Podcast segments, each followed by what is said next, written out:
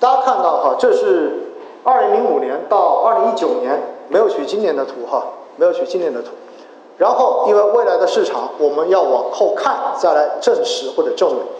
那我们来看一下啊，这一条曲线是上证综指的曲线，然后呢，下面的那一个柱状图是全市场偏股型混合基金以及股票型基金的一个新基金的募集图。那大家看完之后，你会发现这两者有什么关系吗？有没有什么关系啊？你会发现在市场，如果要赚钱，是不是应该在最低点买入，然后最好的结果是在最高点卖出，对不对？但是你会发现在过去这些年，基金募集最高点出现在什么时候？出现在市场最高的时候，二零一五年，对吗？今年到现在基本上跟二零一五年接接近持平了。接近持平了。上半年的这一个偏股型基金的新基金募集规模已经超过了一万亿，所以你会发现，从历史的图片来看，每一次大家买基金的时候，绝大多数人开始买基金的时候都在市场的高点。那么这样一张图，大家有没有想过会造成一个什么样的结果？就造成一个结果，就是历史上面中国投资者投资过基金的人。绝大多数都会跟你说不要去买基金，买基金是亏钱的。为什么？很简单呢，你看看，在最该买的时候，它对应的基本上没有人买，对吗？没有人买，但是在这个时候买，大概率都是赚钱的。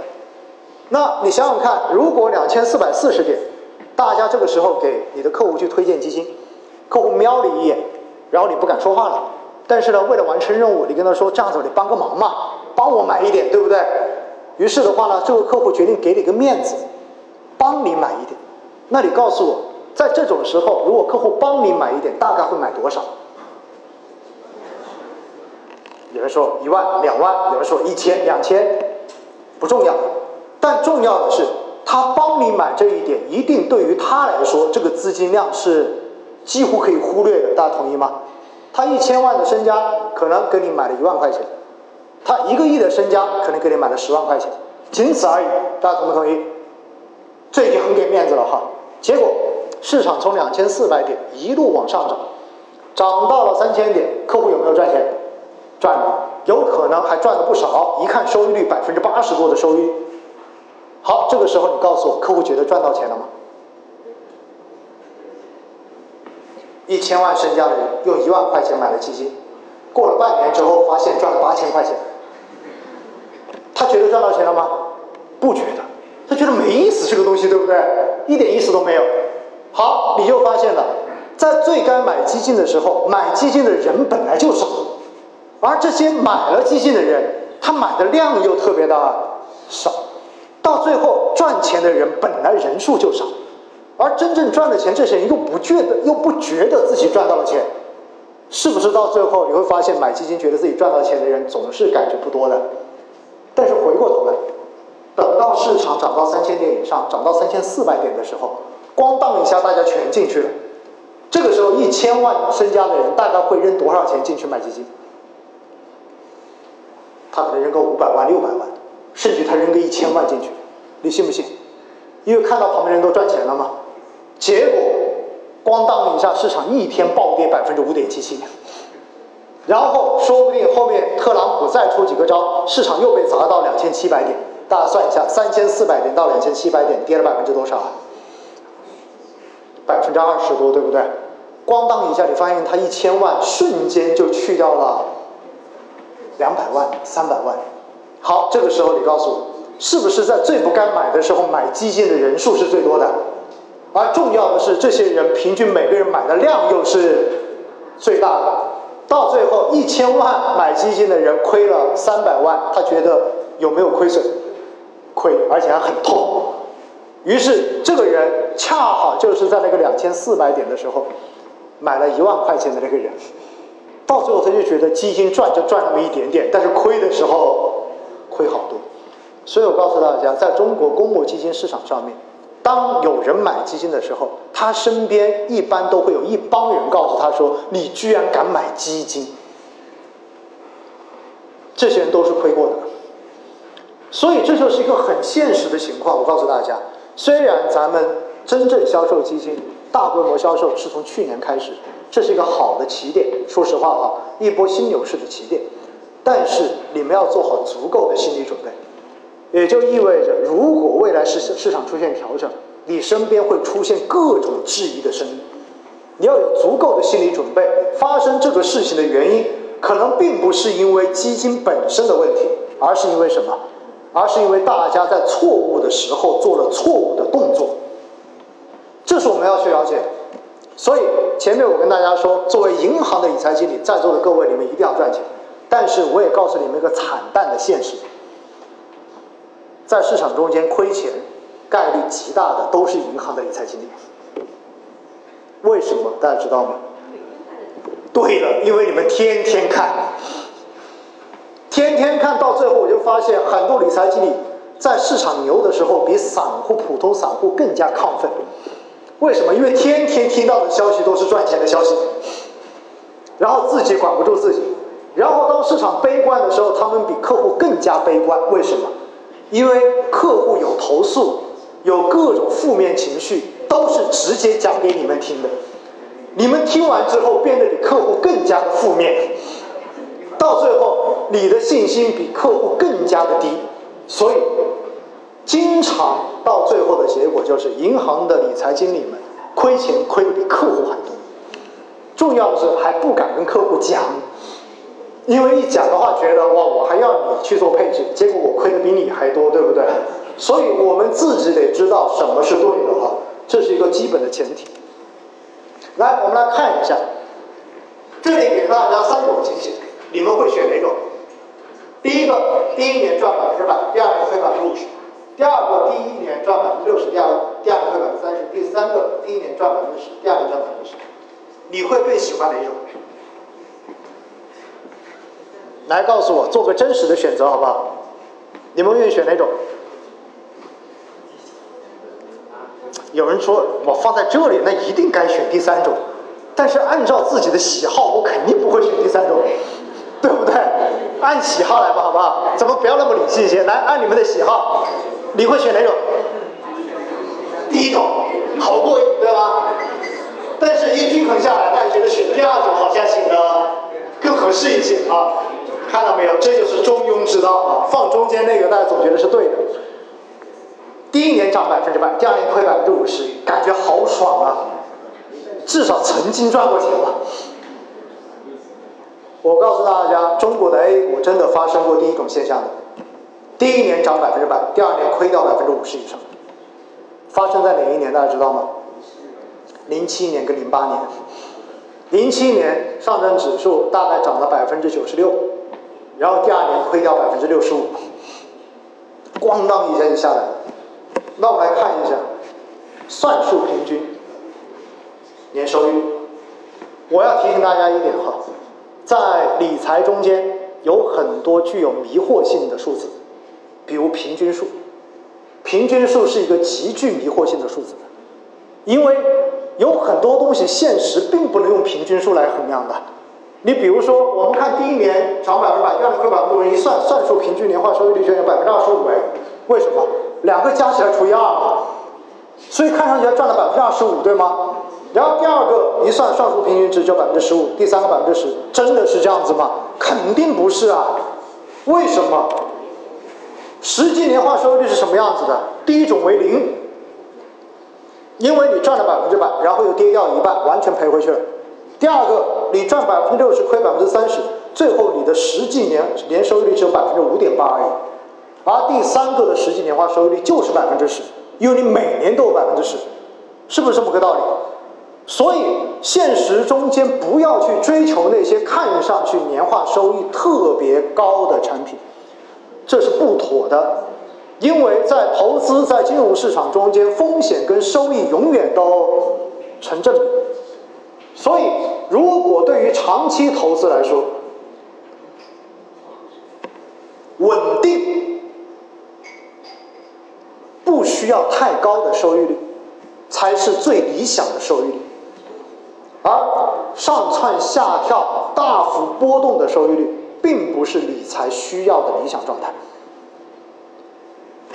我们再往下看，这是刚才的三张三个情况之下，我们来看一下，把它延伸一下。第一种情况，第一年百分之百，第二年亏百分之五十，第三年又赚百分之百，第四年又亏百分之五十，就是每隔一年百分之百一次，百分之五十一次。第二种就是重复六十负三十，第三种每年百分之十。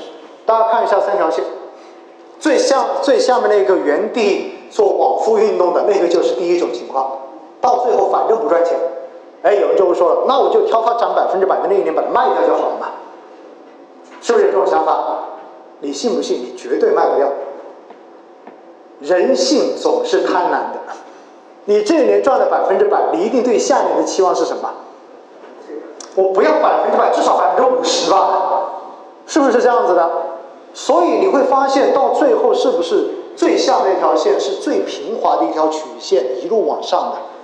而且更重要的是，大家想到一点，因为如果你每年能够保持正收益。有一个东西就很重要了，叫做复利。平时经常有很多自媒体，有很多大 V 去忽悠小白交钱跟投，都会用复利效应来做演算，来吸引大家的目光。但是我告诉大家，复利效应有一个基本前提，那就是你每期得是正收益。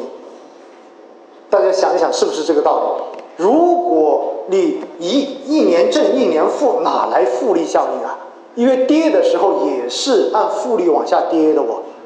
所以大家有没有发现，到最后我们理财或者资产配置的一个最根本的目标，就变成了如何让客户的资产能够保持稳定增长的正收益状态，这就是一个本质。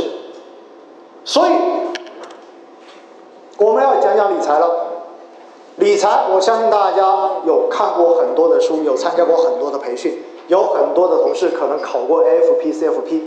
那我们来稍微的梳理一下，这些概念都是你们清楚的。其实，理财的根本意义在于平衡整个人生的现金流。为什么强调这一点？因为有很多人说起理财，总是把它默认为等于投资。理财一定不等于投资，投资只是理财的一个部分而已。理财的目的是什么？这张图大家有看过吗？草帽图对不对？卖保险经常用的，叫做人生的三人生的三阶段，四个点跟三阶段。稍微的跟大家讲一讲啊，这个真的很好讲的，可以作为我们跟客户讲理财，所有理财不管什么产品，你的切入的话术。怎么做？我告诉大家，你跟客户聊天的时候，首先第一步。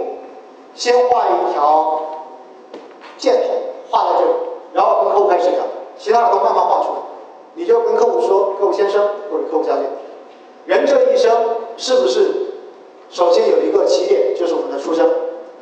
然后接下来每个人最后都会要离开这个世界，这是我们的终点。所以人生是不是就是这样的一条线呢？而在这个线中间，你会发现，我们参加工作。到我们退休，其实把人生划成了三个阶段。我相信没有人打算活到老、工作到老，对不对？那么在这个过程中，你发现三个阶段。第一个阶段就是从我们出生到我们参加工作。那么这个阶段叫做什么阶段呢？我们一般叫做养育期。这个阶段我们是没有收入的，这是要靠父母的养育，对不对？那么第二个阶段呢，是从我们参加工作，然后到我们退休的这段时间。这段时间是我们赚钱的时间，那么这个时间说白了叫做我们的奋斗期，大家同意吗？奋斗期，我们自己努力奋斗。而从退休到最后的终老，整个这个时期叫我们的黄金的养老期，所以我们叫养老期。因此呢，人的这一生其实就有三个不同的阶段，分别是我们的一个养育期、我们的一个奋斗期以及我们的一个养老期。那么这三个阶段中间，我要问一个问题：你觉得我们什么时候是要花钱的？人这一生，什么时候开始花钱，花到什么时候为止？哎，你会发现，其实人这一生是从出生第一分钟就开始花钱，一直花到什么时候？花到最后离开这个世界。所以这个时候我们就画了一条线了，就把这条线画出来。哎，为什么这条线要画成一个这样的抛物线？原因是什么？因为一开始我们花钱可能不算太多，但是随着我们年纪增长，花钱越来越多，对不对？然后到退休之后，花的钱慢慢的又会变少。所以这条线叫做我们人生的支出线，同意吗？但是我们刚才说过，我们人我们这一生只能在什么时候赚到钱呢？只能在奋斗期赚钱。所以这是我们的收入线，嗯，画下来，收入线画的比支出线高一点。这里为什么要画的高一点？大家知道吗？因为很简单，我们高出来的这一部分钱是要去做什么的？一方面是自己退休之后要养老用的，对不对？还有一个方面，是不是要给到我们子女的这一部分用的？所以，如果人的一生你最后的这个收入线只有这么高，那就完蛋了，那你就入不敷出了。所以我们必须要这样来做。那这样来做之后，你就发现，我们就可以意识到几个问题：第一，我们是不是首先我们本身的工作要赚到比支出更多的收入才可以？而第二点，我们要把这一部分多出来的收入不能花掉了，我们要进行合理的，把它有效的分布到我们的养老期以及我们子女最后的一个抚育期。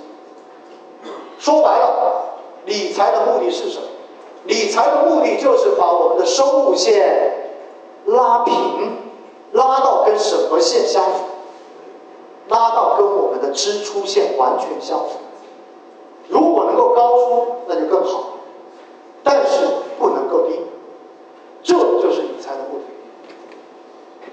所以在这个过程中间，我想要告诉大家的就是，理财的根本目的就是达成我们在整个生命周期中间每个要花钱的节点上面都有足够的现金准备，这就是理财的根本目的。生病有我们的医疗金。养老有我们的退休金，小孩子要上学有我们的这一种教育金的准备，等等等等，日常开支全部都有准备，这就是理财的根本目的。